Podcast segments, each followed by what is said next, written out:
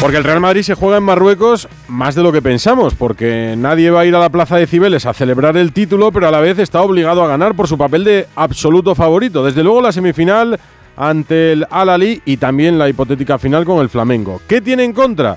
El momento, tras la derrota en Mallorca y como decía la Torre, sobre todo las lesiones. Aterrizó en Rabat sin muchos pesos pesados. Han aterrizado allí también los enviados especiales de Onda Cero, Raúl Espinola, Alberto Pereiro y Fernando Burgos os habréis encontrado mejor tiempo que en Madrid, al menos de temperatura, eso es seguro. Hola, Fernando.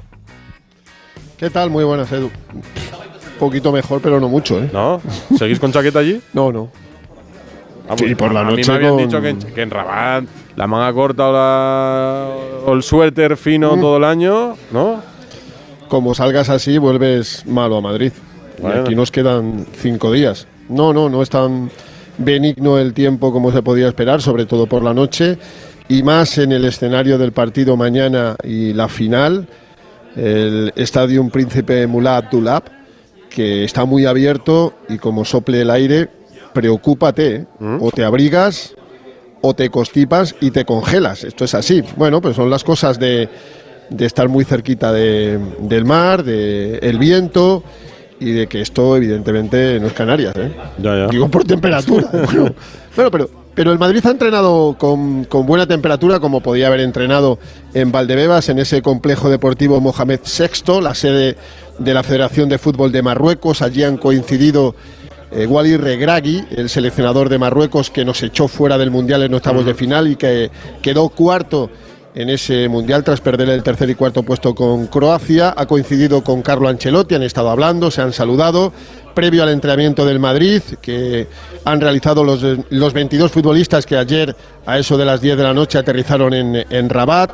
Los 22 futbolistas, 17 de la primera plantilla, más los 5 eh, canteranos. Y efectivamente, como tú decías, pues eh, no han viajado y no van a viajar, ya te lo digo yo, Lucas Vázquez, Mendí y Hazard creo que tampoco Benzema y Militao. Y yo creo que lo de Courtois, a ver, la resonancia de hoy le han detectado una sobrecarga en el aductor de la pierna izquierda. El Madrid no cierra la puerta de esa hipotética final el sábado y que Courtois pudiera viajar el jueves.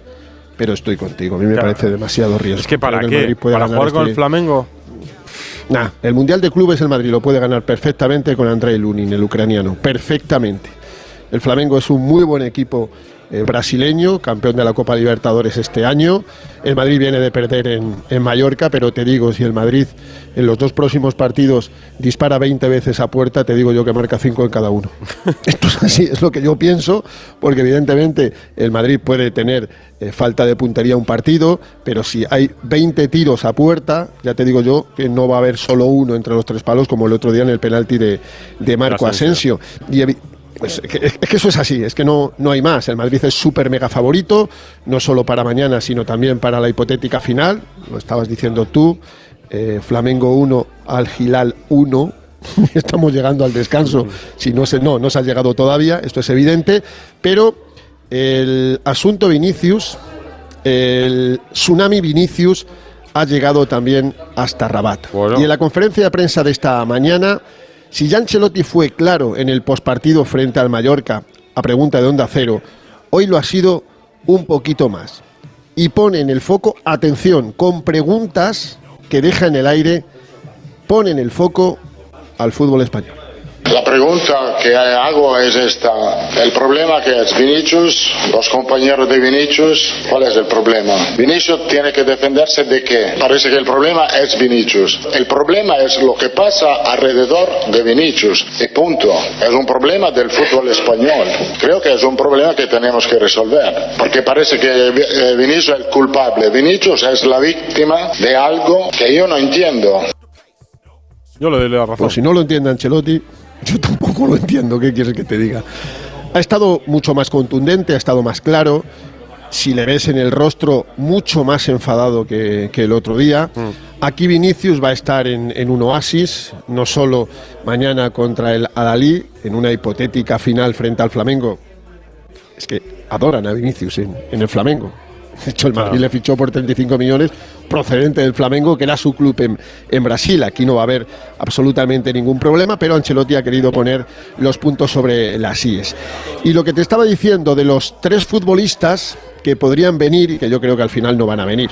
Bueno, eh, es, lo que pienso, es que no sé, si hay una contractura en Thibaut Courtois, eh, un poquito más serio eh, lo de una sobrecarga, lo de Benzema y Militao. Bueno, pues esta es eh, la situación de los tres, según Ancelotti. Los tres están en la lista porque significa que hemos puesto a ellos en la lista porque pensamos que puedan recuperar para el partido de sábado. Entonces, vamos a ver, hemos preferido dejarlo en Madrid para, para hacer el tratamiento más necesario. Si están bien, volverán el, el jueves para el partido del sábado. Una cosa es que vengan y otra, que es que jueguen. Claro. Eso es así. El que está para jugar, no solo a la semifinal de mañana, sino también la hipotética final del sábado, es Federico Valverde Dipeta. Está claro que el uruguayo no es el mismo ahora que antes de irse al Mundial. Algún problema personal de por medio, pero él pone en el foco de lo que le está pasando en ese Mundial de Qatar donde Uruguay se marchó por la gatera. Eh, me afectó, creo que tiene que servir de saber llevar que no siempre en el fútbol van a, van a pasar cosas buenas. Previo al Mundial yo venía con un rendimiento muy bueno y ahora bueno, no es el mismo, pero creo que es parte del fútbol, hay siempre a haber obstáculos. Creo que el que mejor afronte esas cosas es el que al final siempre termina siendo clave eh, durante toda la temporada. Entonces yo tengo que seguir por el mismo camino, seguir trabajando y creo que eso me va a hacer volver a, a lo que yo quiero, que es seguir siendo importante en este club. Muy bien, Valverde. Muy bien. Sincero, además, podía haber evitado una respuesta así, pero además lo reconoce sin ningún problema. O sea, yo creo que perfecto, Valverde. Así es. Es que no se le puede poner otra una mácula ni a él ni, ni a Ancelotti. Han estado perfectos en el día de hoy. Dentro de, lo que cabe, no es un viaje nada incómodo. Rabat está cerca y tan solo obliga al Real Madrid a retrasar su partido con el Elche al próximo miércoles 15 de febrero. Eh, Alberto Pereiro, también en Rabat, muy buenas. Hola Edu, ¿qué tal? Muy buenas. Hay ambiente de, mundial, se está jugando una semifinal, está aquí Venegas siguiendo el partido, el Madrid ya ha llegado a Rabat. ¿Va a haber madridistas o, entre la población marroquí se percibe entusiasmo por el mundial?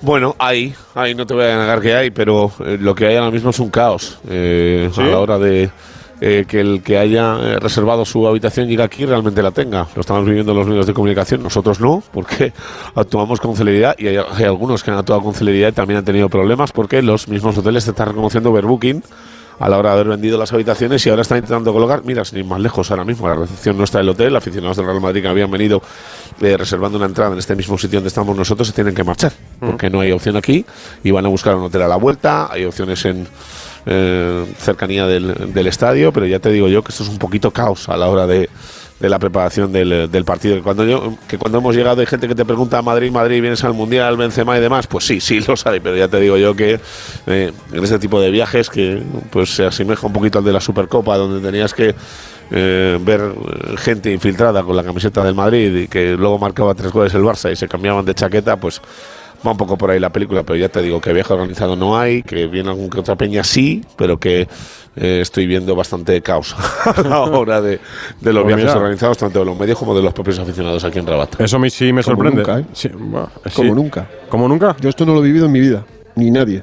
De los que estamos aquí. Es que es inaudito, ¿eh? El caos hotelero que estamos viviendo es difícilmente explicable. Menos mal que a nosotros no nos ha tocado.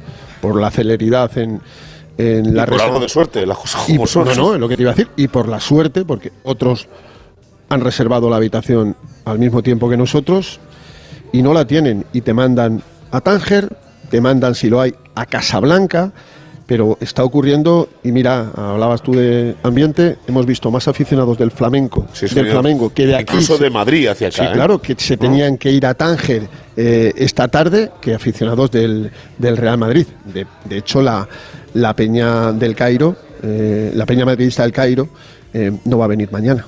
Y es una de las mayores peñas, por no decir la mayor, que hay aquí en, en África. Y, y, no van a venir, no van a venir. Eso es así porque evidentemente la situación no es fácil. Lo que no entiendo es cómo la FIFA ha podido elegir Marruecos, Tánger y Rabat. No lo entiendo, porque mañana el estadio tampoco es dechado de virtud. Mira, te digo una cosa, Edu, de cada cinco personas que hayan podido venir de la capital de España aquí o de fuera aquí para presenciar el partido, trabajar, dos sin problemas y tres con ellos. Ese es el baremo, más o menos, que te puedo echar así a pues no, no, sabiendo no, lo que le ha pasado a otros compañeros y aficionados. Si alguien lo tenía en el aire todavía porque tenía billetes disponibles, que no los coja, que se vuelvan. No, pues por eso, porque habrá gente que nos esté escuchando porque Sí, sí, que chequee o que no vengan o, o que, Que no vengan. o- porque les van a decir que sí, van a llegar aquí les van a decir que se van a la calle. Es que es, U- u- es que es una auténtica vergüenza, ya te lo digo en serio. Un buen plan es escucharlo mañana en Radio Estadio, desde las 8 de la tarde aquí No en Onda Cero, con Edu García, con todo el equipo y con Burgos, Pereiro y Espínola desde Rabat para cortar el partido, para contar el partido del Real Madrid. Gracias compañeros. Un abrazo, chao. mañana. El Mundial de Clubes que se disputa en Marruecos y que tiene en juego, decíamos, la otra semifinal entre el Flamengo y el Al Hilal, se pronuncia, ¿no? ¿Cómo va el partido? Al Venegas. Hilal, Al Hilal, Al Hilal. sí, el Hola, campeón Miguel. asiático. Hola. El campeón asiático, que es el campeón eh, saudí, que ha- eh, se ha adelantado en el marcador muy prontito, ¿eh? porque le han hecho, ha hecho un penalti Mateusinho, el lateral derecho del Flamengo, lo ha convertido Al Dalsawi, el jugador estrella de la selección saudí y que pasó por Villarreal muy brevemente hace unos años, ha marcado el penalti. En el Al Hilal juegan algunos viejos conocidos, ¿eh? juega Vieto e Igaló, que pasaron también por la Liga Española, además de Marega, el jugador de ex del Oporto. Pero Flamengo ha empatado, ha marcado un buen gol Pedro, este jugador internacional por Brasil, y ahora está llevando todo el, el peso del partido, evidentemente es muy favorito, pero en el minuto 43 de partido, de la primera parte, Flamengo 1, Al Hilal 1 en, en, en Tánger, Mm, Estadio ¿qué? Nacional de Tánger. ¿Qué importancia le das tú, Látigo Serrano, a este Mundial de Clubes? Muy buenas. ¿Qué tal, Edu? Bueno, pues Buenas. sin duda yo le doy una importancia muy relativa. Queda muy bonito el título de Mundial de Clubes en las vitrinas y en el Tour del Bernabéu, pero realmente tampoco es un título que merece la pena por lo que se juega, ¿no? Porque al final, si lo juegas es porque has ganado la Champions. Yo firmo jugarlo todos los años y perderlo todos los años. Es más, entre que el Madrid gane el Mundial de Clubes y pierda un jugador como Fede Valverde o Vinicius, un jugador importante para el próximo mes, o que vuelvan todos sanos y el Madrid pierda el Mundial de Clubes, yo prefiero que el Madrid pierda el Mundial de Clubes, porque insisto en que es una competición que le da cierto glamour, el trofeo, que es un trofeo bonito y por lo que representa, pero que a lo largo de una temporada los tres títulos importantes son la Liga, la Copa y sobre todo la Champions, y el Mundial de Clubes es algo absolutamente secundario y de relleno. Sí, aquí está la torre asintiendo con todo lo que dices, Látigo. Esto es sobre el Mundial de Clubes. Aquí en España, el líder, el Barça, se plantea el futuro de Ansu Fati, de Valde y de Sergio Busquets. Vamos bien, eh, ya lo habríamos firmado al principio, llegar a, a la mitad del campeonato y estar con 53 puntos y a 8 puntos del, del segundo. Todavía necesitamos mucho trabajo, mucha dedicación, mucho compromiso. Creo que Xavi lo está haciendo de forma excelente y además está conjuntando una serie de jugadores de una manera fantástica. Se nota el tono feliz del presidente del Barça, Joan Laporta, ayer en la gala de Mundo Deportivo. Pues en fichajes en mercado ha estado, ha estado trabajando todo el día Alfredo. Bienvenidos a bordo. El nuevo Sub C5 Aircross llegará en hora al destino. Casa rural en familia. Pueden depositar las bicicletas y mascota en el maletero más amplio de la gama. Nuevo Sub Citroën C5 Aircross Plug-in Hybrid, tan generoso como tú. Súbete a los días de hasta el 20 de febrero con una financiación súper generosa. Citroën. Condiciones en citroen.es. Dos cositas. La primera, un motero siente la libertad del viento en su cara. La segunda, un mutuero siempre paga menos. Vente a la mutua con tu seguro de moto y te bajamos su precio sea cual sea. Llama al 91 555 5555. 91 555 5555. Por esta y muchas cosas más, vente a la mutua. Condiciones en mutua.es. La fibra tardó décadas en inventarse. El almacenamiento en la nube, años. Y el wifi, ni te cuento. Pero dar el primer paso hacia la digitalización de tu negocio te llevará menos de un minuto. Contrata fusión digital con fibra hasta un giga, centralita en la nube, líneas fijas y móviles. Y ahora, además, llévate móviles de alta gama desde 0 euros. Infórmate en el 1489 o en telefónicaempresas.es. ¿Comenzamos? ¡Vigor, gor, gor, gor, gor, gor! Toma Energisil Vigor. Energisil con maca contribuye a estimular el deseo sexual. Recuerda, energía masculina, Energisil Vigor. Ponle Freno convoca una nueva edición de sus premios que celebran 15 años. Su objetivo es reconocer aquellas iniciativas que hayan contribuido a promover la seguridad vial en nuestro país. Envía tu candidatura antes del 3 de marzo a través de la web ponlefreno.com. Juntos, sí podemos. A3 Media.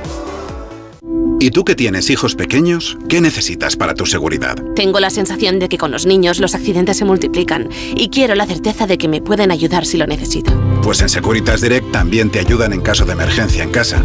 Pulsando el botón SOS, ellos te acompañarán en todo momento y te enviarán ayuda. Y es que tú sabes lo que necesitas y ellos saben cómo protegerte. Llama ahora al 900-272-272 o entra en securitasdirect.es y descubre la mejor alarma para ti. Desde Fiat te invitamos a disfrutar de unas condiciones especiales en los Fiat Dolce Vita Days. 0% TAE, 0% TIN. Financiando con FCA Autobank hasta 6.000 euros y hasta 24 meses. 24 cuotas mensuales de 250 euros. Precio total adeudado y a plazos 6.000 euros. Válido para 500 unidades en stock hasta el 28 de febrero. Consulta condiciones en fiat.es. La brújula de Radio Estadio. Edu Pidal.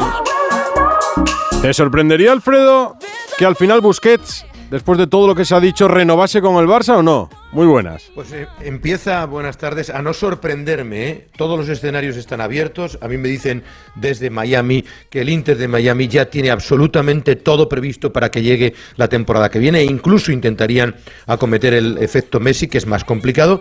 Pero el Barcelona, que también sabe, ojo, a las ofertas que han llegado del Al Nasser, el equipo de Cristiano Ronaldo, se habla de 12 millones por temporada, y el Al Hilal, que también se ha incorporado a la última hora para intentar convencer a Sergio Busquets de que vaya a jugar a Asia. Pero no solo ello, el Barcelona y sobre todo Xavi Hernández están intentando que cambie su opinión. Busquets estaba decididísimo a irse del Barcelona, pero la marcha del equipo y que Xavi sea el entrenador y que confíe tan ciegamente en él hacen que ahora mismo esté el escenario abierto. Yo que habría apostado 100% a que en, en verano se marchaba, ahora creo que hay una opción de que Busquets renueve una temporada más con un salario bastante más bajo. Todos son buenas noticias. ¿Y, y Valde? Valde sí renueva.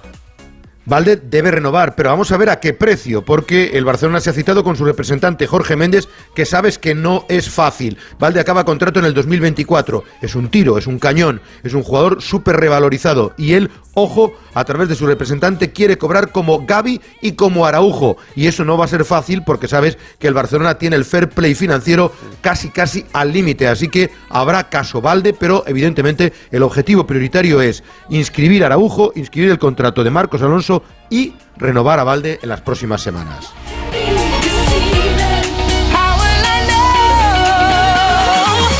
La brújula de Radio Estadio.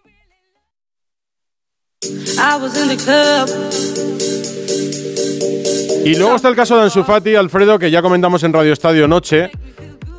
Con los minutos que está disputando y la importancia que están teniendo en el equipo, el que parecía iba a ser el 10 del Barça para muchos años, pues puede nublarse su futuro si finalmente no tiene el peso que espera o no.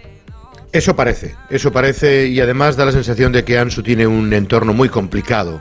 Eh, su padre y la gente más cercana a él cree que es un jugador que tendría que jugar mucho más, que tendría que tener mucho más protagonismo, que si no lo tiene aquí lo va a tener en otro equipo, que ven en Ansu el Ansu anterior a la lesión y no creen que se esté siendo justo con él. De ahí que, evidentemente, se estén dejando querer, hacen ver al club que tienen numerosas ofertas. De hecho, se filtraron algunas. Una de ellas era del Bayern de Múnich. Inmediatamente desde Alemania desmintieron, porque el Bayern de Múnich no es un equipo al que le guste jugar con este tipo de comentarios y de rumores, dijo que no que no estaban interesados en Ansu Fati. Pero lo que sí creo es que cada vez es más posible que en el mercado veraniego del Barcelona no solo escuche ofertas, sino que sitúe a Ansu en el mercado. Otra cosa es el precio de salida y el precio que pueda conseguir. Está perdiendo valor, pero en Transfer Market parece que estaría en torno a los 50-55 millones de euros, que sería todo plusvalía. Pero desde luego, entre el entorno de Ansu, su rendimiento en el campo y la necesidad de dinero del Barcelona, blanco y en botella,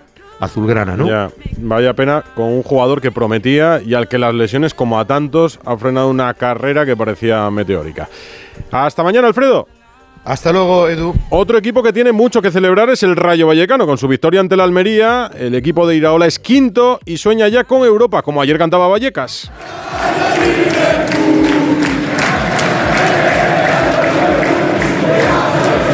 El año que viene Rayo Liverpool. Cantaban en el estadio, en Radio Estadio Noche. Aitor Gómez habló con Álvaro García que marcó un golazo y fue así de sincero. Intentar aprender de lo del año pasado, que, la verdad que la segunda parte la liamos parda y todo lo que se ha soñado, pues bienvenido sea, ¿no? Pero hay que ser un poco más, más realistas quizás y, si podemos salvarnos y después meternos en Europa, no te voy a decir que Europa, ojalá, ¿no? Eh, para el equipo y para la afición creo que, que sería súper bonito.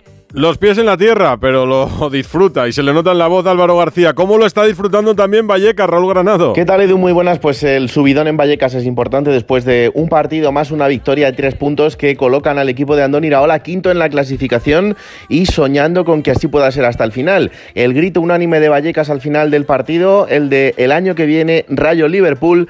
¿Por qué no pensar en que pueda ser una realidad? Para eso queda mucho por delante, para eso mucho por trabajar, pero lo que está claro y es evidente es que este equipo juega a algo diferente, que tiene una idea muy clara de lo que quiere hacer en los partidos y que cuando sale bien, que es en muchas ocasiones, da gusto verle. La buena noticia.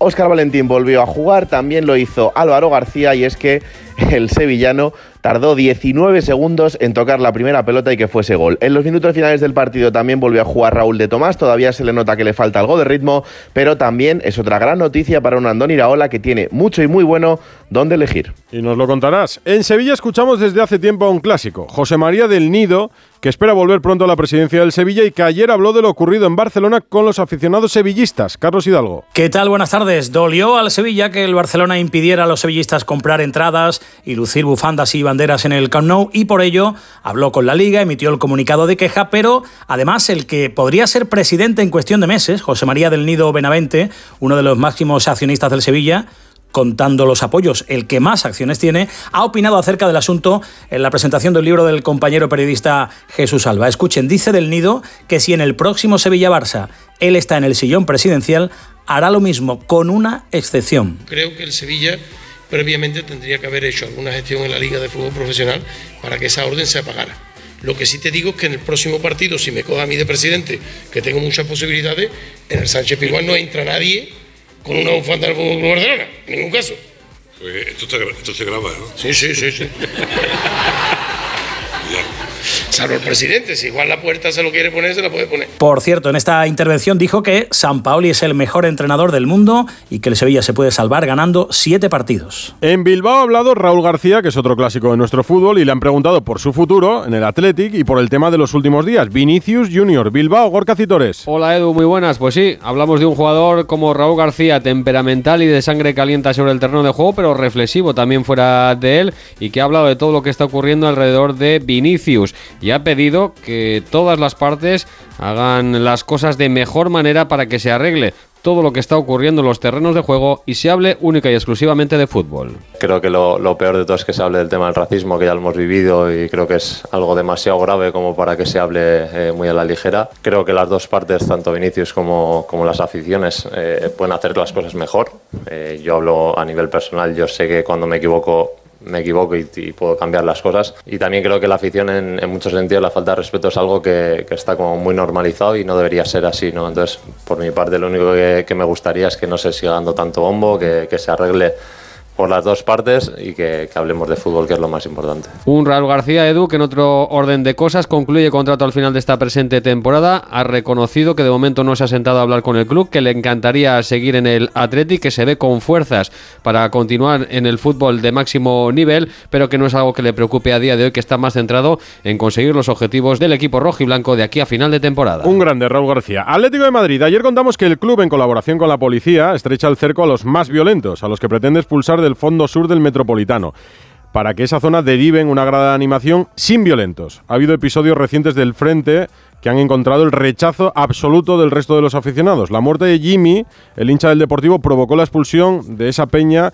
del conjunto de peñas oficiales, pero recientemente han protagonizado otros hechos denunciados, gritos racistas en un derby juvenil en Valdebebas, cerraron parte de la grada del Metropolitano porque hicieron el saludo nazi en un partido en Manchester y recientemente intimidaron al hijo de un directivo rojiblanco cuando lo identificaron en Oviedo, con motivo de un partido de Copa. Esperemos que el Atleti, como todos los clubes, consigan lo que llevan mucho tiempo intentando, que es acabar con los violentos que manchan el nombre, en este caso, de la entidad rojiblanca. Y en lo deportivo, Jano Mori, preparando el partido en Vigo, ¿Simeone piensa en cambios?